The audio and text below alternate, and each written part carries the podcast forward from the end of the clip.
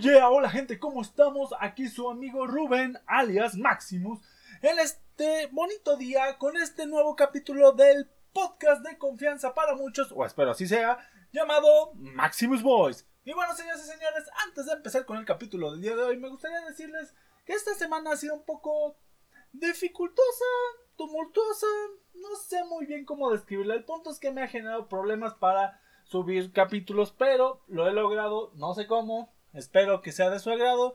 Y bueno, gente, sin nada más que decir y esperando que el tema central del cual siempre hablamos al final de los podcasts sea de su agrado, empezamos. Y bueno, señoras y señores, qué bonita manera de empezar con una continuación a un tema que dejamos a medias en el podcast pasado, que si lo habrán escuchado fue un poquito más geek o más freak de lo que los tengo habitual, habitualmente acostumbrados, creo que es el término correcto y es el hecho de las bajas temperaturas que se han visto alrededor de nuestro país y también se puede decir nuestro vecino del norte, al igual en algunos otros países de Latinoamérica se puede estar pasando por situaciones parecidas, pero lo importante aquí es lo que ha generado en nuestro bonito país de México.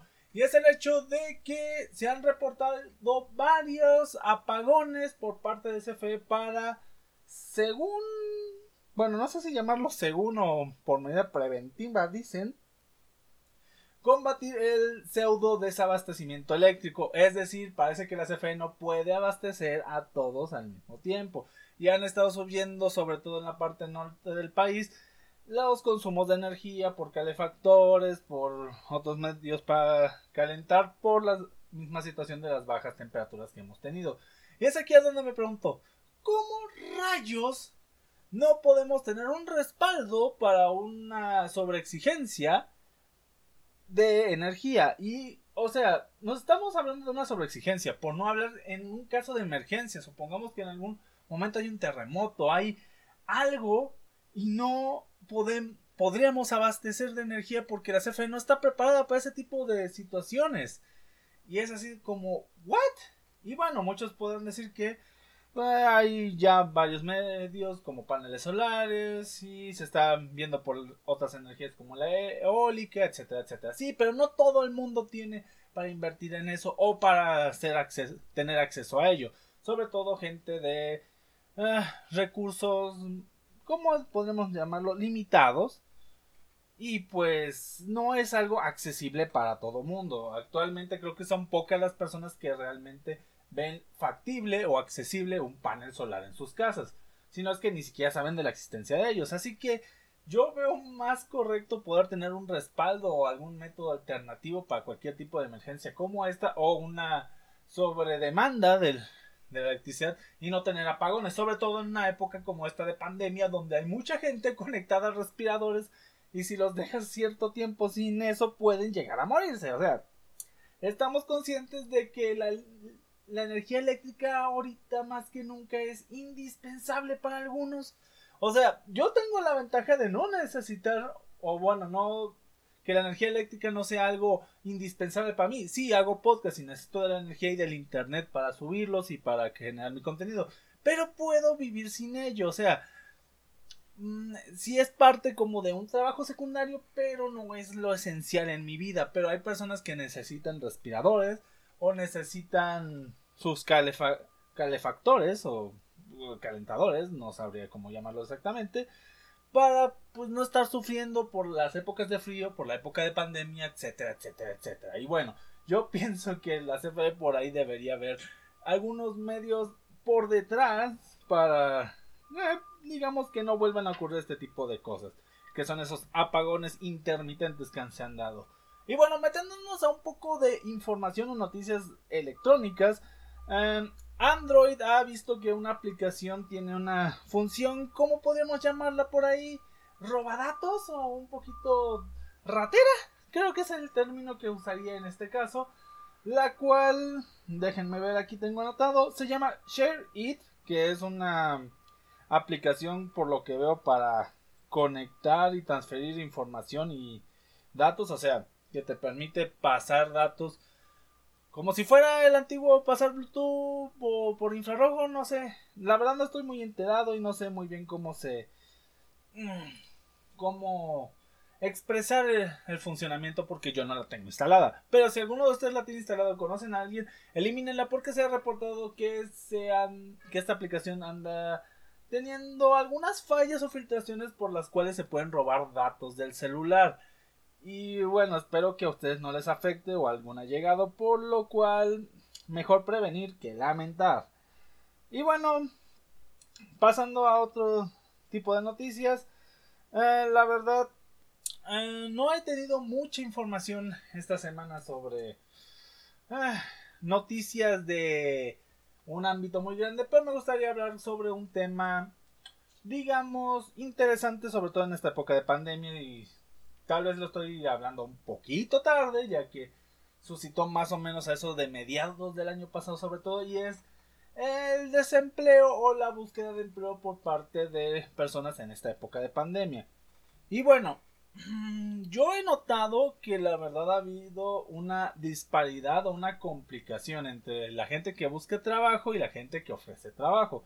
La gente que busca trabajo normalmente lo hace porque necesita un ingreso, necesita conseguir dinero porque ya sea que el home office no benefició a todos y algunos los hizo dispensables para la empresa, por no decir que los terminaron despidiendo porque veían que podían dispensar de sus, de sus servicios y otros porque son nuevos egresados de alguna carrera o porque tuvieron un, un mal año 2019 y empezaron el 2020 intentando buscar trabajo y antes de la pandemia pues no encontraron nada y luego salió la pandemia, etcétera. Bueno, mil y un casos puede haber. El problema es que por lo de la pandemia y lo que ha generado, pues muchas empresas han postulado trabajos, podemos llamarlo en algunos casos menores y en otros casos em, mal pagados. Y es lo que me he topado, porque como sabrán, yo estoy en una etapa de buscar algún empleo para tener un, un ingreso más fijo, no solo por acá y algunos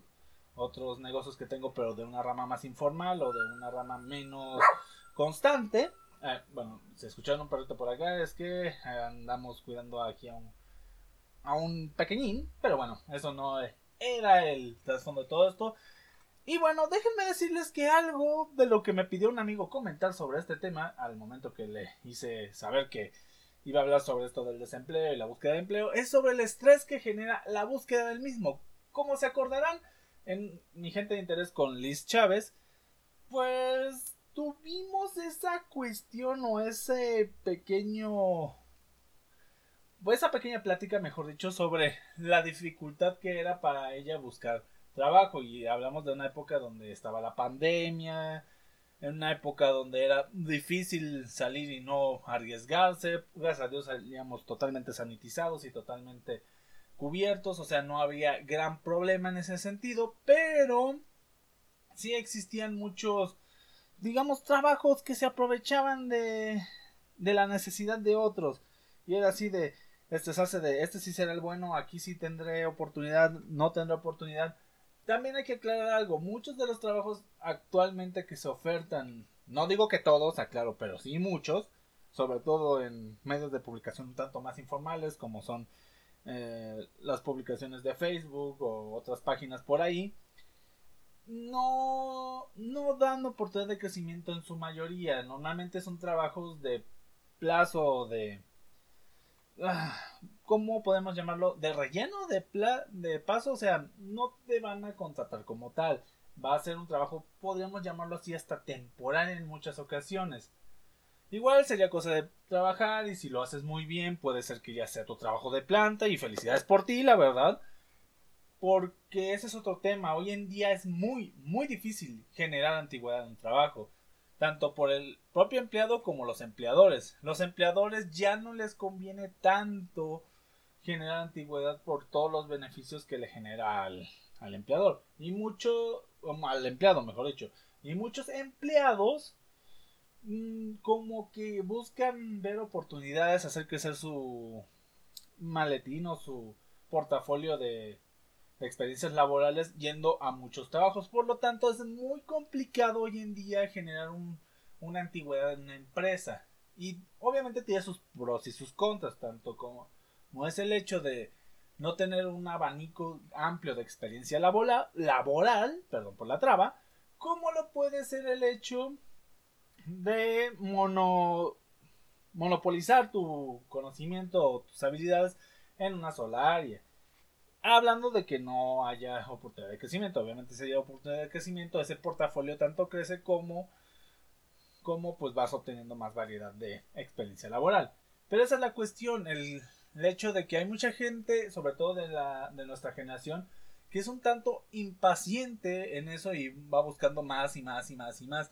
Y a veces se cansa de lo que hace o a veces consigue un trabajo por ganar cierta cantidad de dinero y va buscando mejores oportunidades de dinero, mejores oportunidades, mejores tratos etcétera, etcétera, etcétera. Es cierto también que hay mucha gente que no sabe ser líder o sea, y solo es jefe. Y muchos, muchos en nuestra generación vivimos con la cuestión de tratar con líderes, no con jefes, por malas experiencias y porque nuestra generación ya está un poquito más consciente de que no queremos trabajar siempre pues para ese tipo de personas, gente que nada más es lo que yo digo o lo que yo espero o lo que o lo que yo sé que es lo mejor. También un líder bueno, o lo que se le llamaría líder, debe aprender a poder escuchar a su equipo de trabajo, debe aprender a motivarlos. Igualmente, eso no significa ser compasivo, por así llamarlo, ser permisivo, sí, permisivo con sus empleados también. Si la riegan, hay que saber tomar mano fuerte. Y bueno, creo que me estoy desviando, pero el punto es que muchas veces hay gente que no sabe lidiar con el poder y hace que la experiencia de trabajo para muchos sea mal. Por lo tanto, genera más estrés en el nuevo empleado que va quiere llenar la vacante con me tratará bien, tendrá un buen jefe, tendrá un líder, se podrá escalar en la empresa, varias cosas. Y luego la parte un poquito más conflictiva, que era la que les comentaba al inicio, la de los ingresos. No en todos los trabajos se puede decir que está bien pagado lo que vas a hacer. También se debe a que muchos te lo pintan como que vas a hacer algo, pero la verdad vas a ser mucho menos y por eso no te pagan tanto. O sea, a veces como que quieren endulzar que vas a hacer el trabajazo y vas a dedicarle horas cuando vas a hacer algo menor, pero en el mismo tiempo y como que ya ahí le dudas y dices, chale, como que no fue tan buena idea aceptar este trabajo y por eso también mucha gente cambia de trabajo, no acepta. También hay cada persona, y esto ya entrará en la experiencia de cada quien, que entra a un trabajo sin saber exactamente los antecedentes de dónde está trabajando. E igual se topa con algunas sorpresillas por ahí, por el, por el hecho de que no sé, por decir algo, la empresa donde trabajas no es tan tan activa como te la presentaban no, no tiene los recursos para cumplirte lo que te prometen en algunas ocasiones o están pasando por una etapa un poquito altibaja. El punto es que también hay que informarse bien de cómo está la cuestión, saber hacer las preguntas correctas. Y aquí donde aparte de las sugerencias que pueden escuchar al final de ese podcast con mi amiga Lisbeth Chávez, yo en lo personal hay algunas preguntas que les recomendaría hacer aparte a sus empleadores, que no sean tan invasivas, pero a la vez que sea para aclarar la mayoría de las dudas que estoy planteándoles aquí. La primera y creo que la que todos deberían hacer es ¿qué voy a hacer exactamente? O sea, ¿cuál va a ser mi función si llego a obtener este empleo? Normalmente es una pregunta que se podría sentir invasiva y tal vez yo no la ejemplifiqué bien en este podcast, pero tiene su razón de ser. Y es que en muchas ocasiones la gente o los empleadores o los de recursos humanos nos dan como que la capita, nos dan esa esa embarradita de lo que vas a hacer o de el trabajo que vas a realizar. Pero hay que saber profundizar para saber qué, vas a hacer, en qué puedes ser proactivo, qué puedes aprender para mejorar y así. La verdad tiene un, un matiz de fondo por el cual se hace esta pregunta. Y la verdad, si tienen todo bien entendido, ninguna de estas tres preguntas que les voy a decir deberían hacer.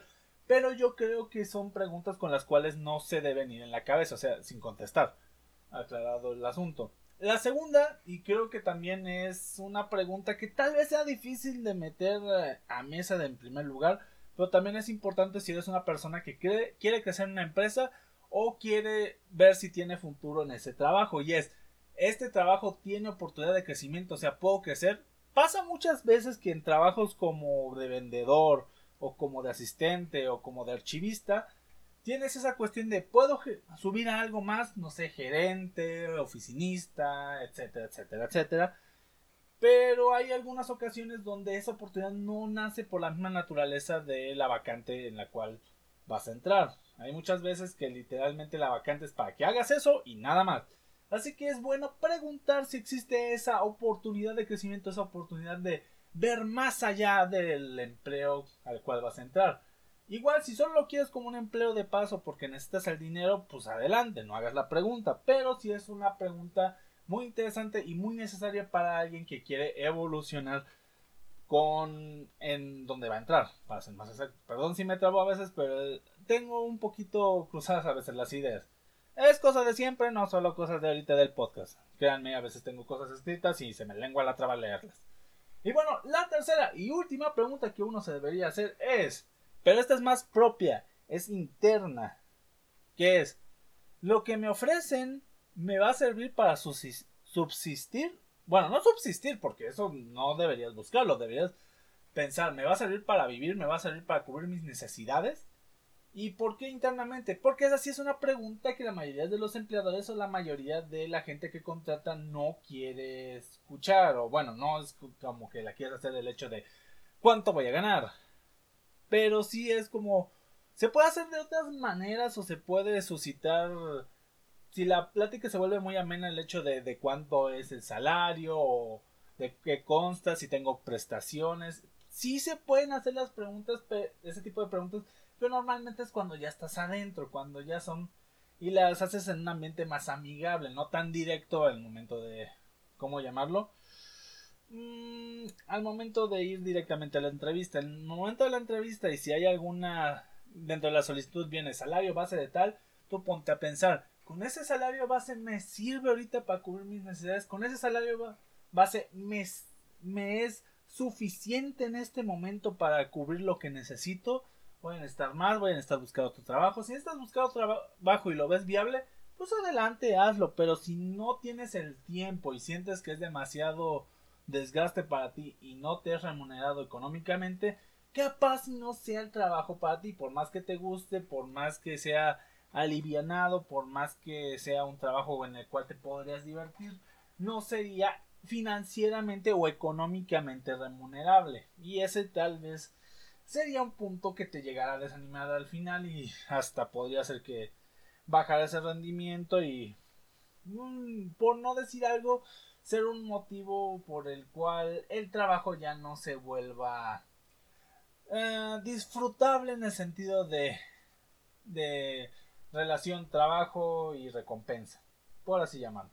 Y bueno esas serían mis tres recomendaciones. También el hecho de que si es muy estresante más que nada por todas las dudas que genera el hecho de que un trabajo sea viable o no para uno. Aclaro, eso no significa que no existen otros tipos de test relacionados al trabajo, el hecho de soy lo suficientemente bueno para el trabajo, sirvo para esto, sirvo para aquello. Déjenme decirles algo, y es, si ustedes van a ir con un trabajo con esa duda, antes de ir a la entrevista, por favor, aclárense todas esas dudas. Esas dudas de el trabajo es lo que yo quiero hacer, el trabajo es esto, aquello. Miren, sé que les dije que son preguntas que deberían hacer, pero es mejor ir con una idea base de, ok, esto está bien, esto es lo que me gustaría hacer, y aunque no fuera lo que me gustaría hacer, si me sirve para salir de mi apuro, pues va. Creo que lo más importante en esta época donde es tan difícil encontrar un empleo bien remunerado o encontrar un empleo de lo que nos gustaría hacer, pues ver si mínimamente nos sirve para lidiar con tal vez esos problemas o esas situaciones de falta de recursos que queremos sustentar. Y bueno, gente, espero que este último tema haya sido de su agrado. No me quiero ir sin antes recomendarles los podcasts de mis amigos de Ascala Podcast y Oye Lobo. Eh, sé que aún no han subido capítulos, pero es mi deber como amigo y tanto compañero podcaster, creo que es el término, el recomendar podcast que yo veo de interés y de agrado. Y bueno amigos, sin nada más que decir, espero no tengan una excelente mañana, tarde, noche o la hora que sea de su día. Disfruten el día, disfruten la semana y nos estaremos viendo, espero, con el siguiente gente de interés, si no es con una charla entre dos. Que ya saben que las charlas entre dos son con mi amiga Liz. Nos estaremos viendo y hasta la próxima. Bye.